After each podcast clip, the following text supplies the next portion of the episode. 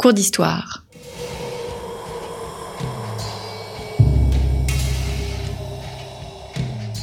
Une émission de la rédaction de Storia Voce.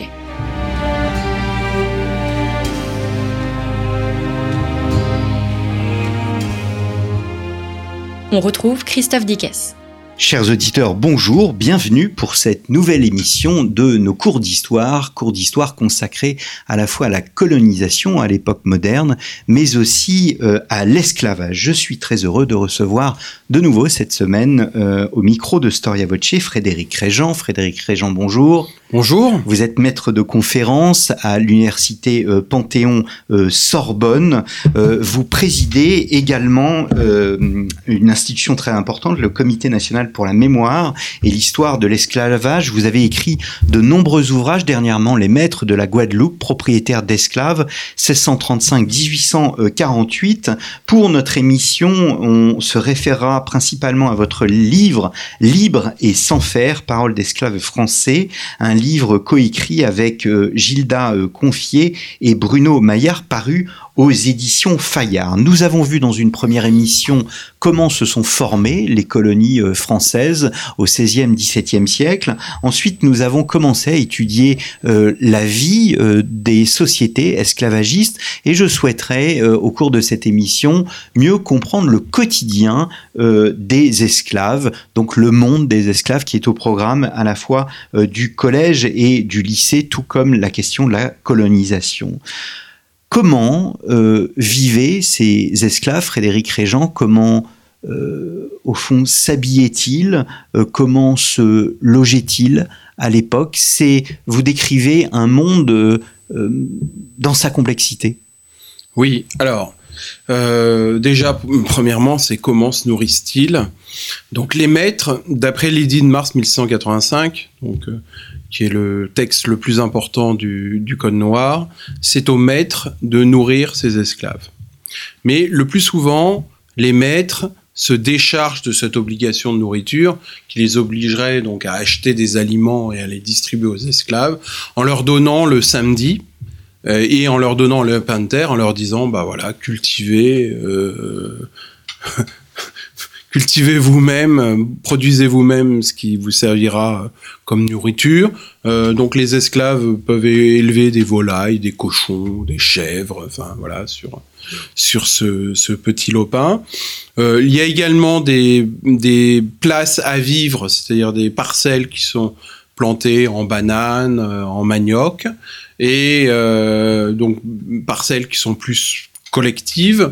Et donc les esclaves se nourrissent donc principalement de ce qu'on appelle des racines, manioc, igname, patates douces, donc des fruits que l'on trouve euh, dans les tropiques, euh, bananes, enfin bananes, euh, goyave, etc. Goyave, bananes, ananas, enfin bref, tout ce que l'on trouve sous sous les tropiques. Donc voilà un peu le, le voilà l'essentiel. Alors, on, trouve également des, des, esclaves qui peuvent chasser. Donc, euh, euh, c'est un droit qu'ils ont. Ils ont un droit de chasse. Alors, euh, c'est un droit. certains esclaves sont autorisés à chasser. C'est-à-dire dans, dans nos sources, nous voyons des esclaves chasseurs. Alors, il y a ceux aussi qui chassent des crabes, qui pêchent. donc hmm. voilà. Donc l'alimentation de l'esclave est formée par, et puis aussi oui, voilà, des poids beaucoup de pois, pois d'Angole, euh, hmm. euh, voilà, des haricots secs qui sont produits, produits sur place. Et en complément, donc, les esclaves consomment ce que leurs maîtres peuvent acheter, par exemple de la morue salée, de, du bœuf salé, euh, voilà, voilà un hmm. peu euh, quelle est la nourriture des esclaves. Ça paraît quand même euh, assez riche au fond. C'est pas une, c'est pas une situation. est-ce qu'ils, sont propriétaires de leur lopin de terre? Est-ce que ah il y a un encadrement juridique de la gestion de ces lopins de terre? c'est vraiment le, bon vouloir du, maître, mais après c'est une tradition, c'est-à-dire que le lopin de terre est ensuite transmis aux enfants.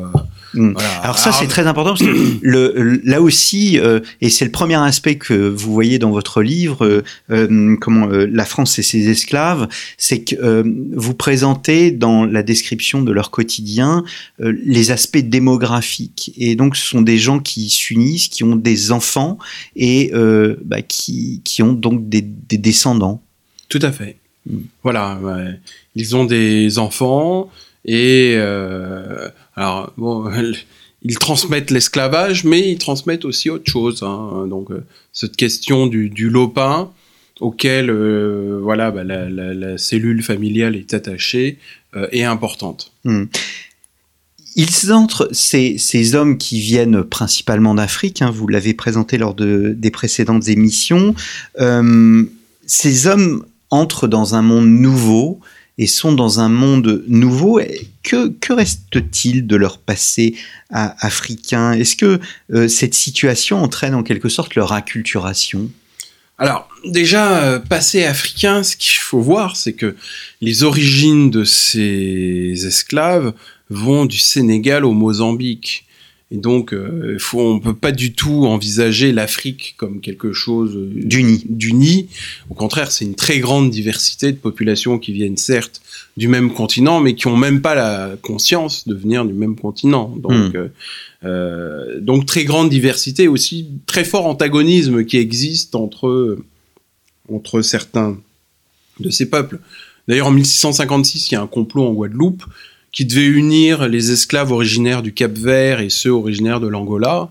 Finalement, il y a que ceux de l'Angola qui se révoltent, ceux du Cap-Vert les dénoncent, et puis, euh, et puis la, la, révolte, euh, la, la, révolte échoue. Alors, dans ce qui reste, il y a quand même des traditions donc musicales, il y a des mots que l'on retrouve euh, dans, dans la langue.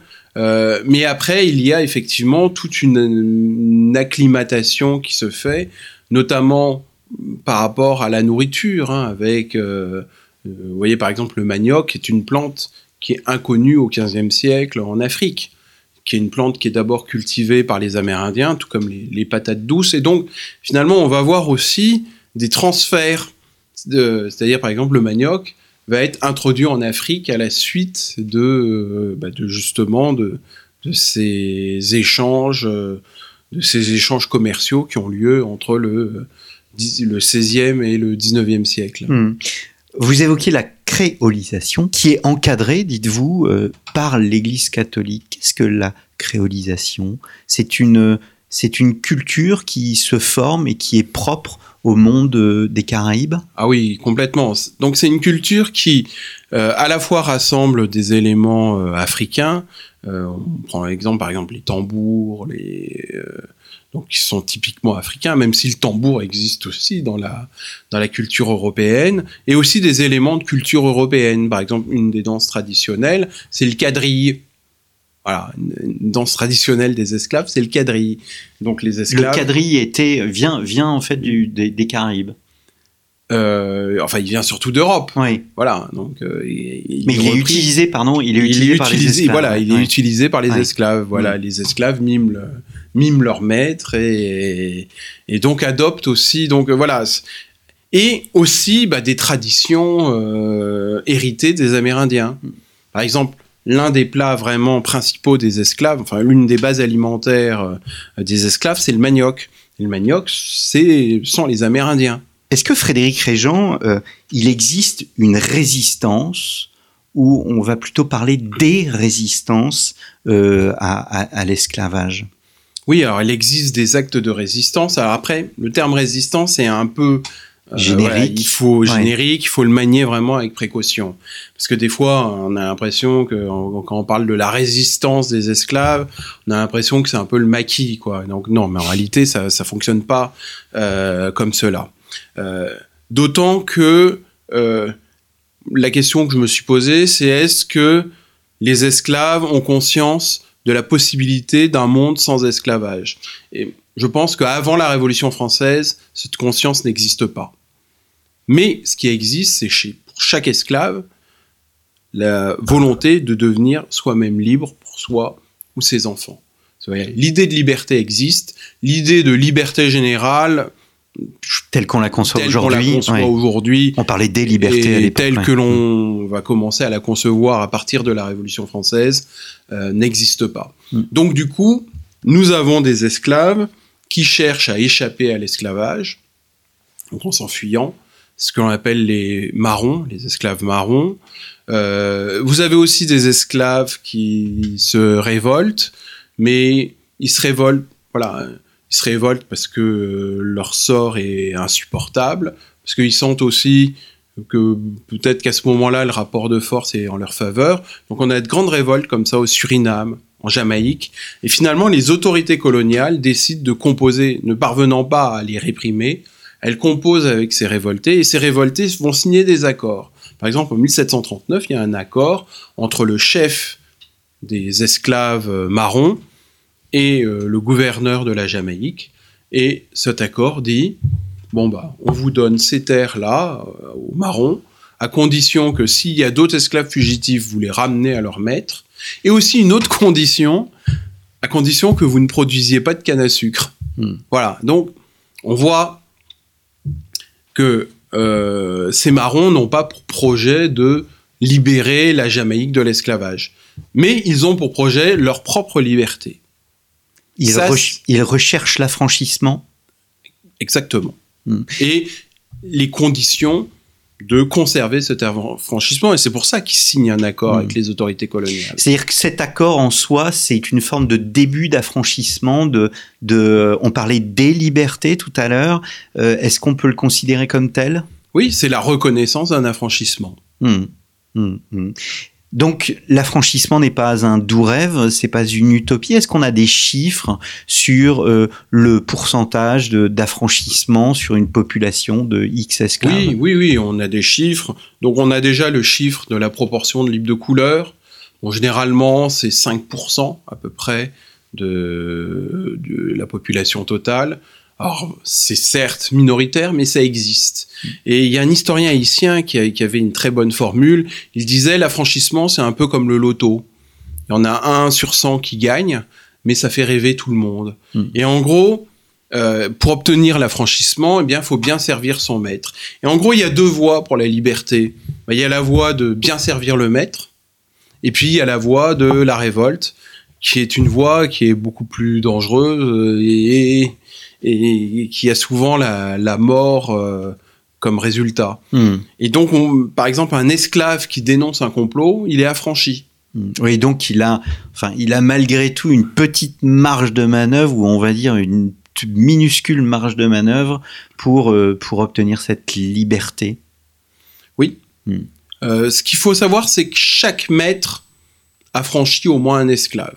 Hein, moi, je l'ai vu dans les testaments. euh, c'est, quasi, voilà, il y a quasiment pas de maître qui euh, qui vit euh, voilà suffisamment longtemps, une cinquantaine d'années, qui n'affranchissent pas d'esclaves. Ça fait partie aussi de leur côté.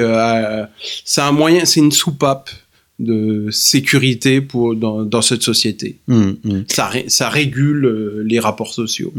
Mais ce n'est pas ce qu'on avons, ce que nous avons vu la semaine dernière. Ce n'est pas parce qu'on est euh, libre et qu'on est au fond affranchi qu'on a euh, tous les droits. Il n'y a pas encore ce principe d'égalité. Non, parce que très rapidement se met en place le préjugé de couleur qui vont, va placer les libres de couleur dans une situation d'infériorité juridique. Mais les libres de couleur ont tout de même le droit de posséder des esclaves. Et selon Et ils en possèdent. Et ils en possèdent. Et ils en, ils en possèdent de manière substantielle. Par exemple, à Saint-Domingue, donc euh, l'actuel Haïti, on estime qu'environ un quart des esclaves sont possédés par des libres de couleur, ce qui est considérable. Alors, vous voyez, si on ajoute ce quart d'esclaves possédés par des libres de couleur à tous ceux possédés par des blancs qui ont des origines métissées, eh bien, on arrive quand même à une société qui est très complexe et qui est euh, beaucoup moins euh, manichéenne dans les couleurs que euh, ce qu'il n'y paraît. Mm. Eh bien, c'est sur cette idée euh, de complexité, Frédéric Régent, que nous allons nous quitter. J'ose espérer, en tous les cas, qu'à travers ces trois émissions, chers auditeurs, vous aurez une autre image, en tous les cas, une image plus nuancée de ce monde, comme vous dites, Frédéric Régent, complexe, La France et ses esclaves euh, chez Pluriel, euh, donc qui appartient à la maison euh, Fayard, et chez ce même éditeur Fayard, Libre et sans faire, Parole d'esclaves français, Frédéric Régent, Gilda Confier et Bruno Maillard. Et je ne peux que citer également votre tout dernier ouvrage que vous m'avez donné aujourd'hui, qui sort la semaine prochaine, Les Maîtres de la Guadeloupe, propriétaires d'esclaves 1635-1800. 48. Merci chers auditeurs pour votre fidélité et je vous donne rendez-vous la semaine prochaine pour un nouveau cours d'histoire.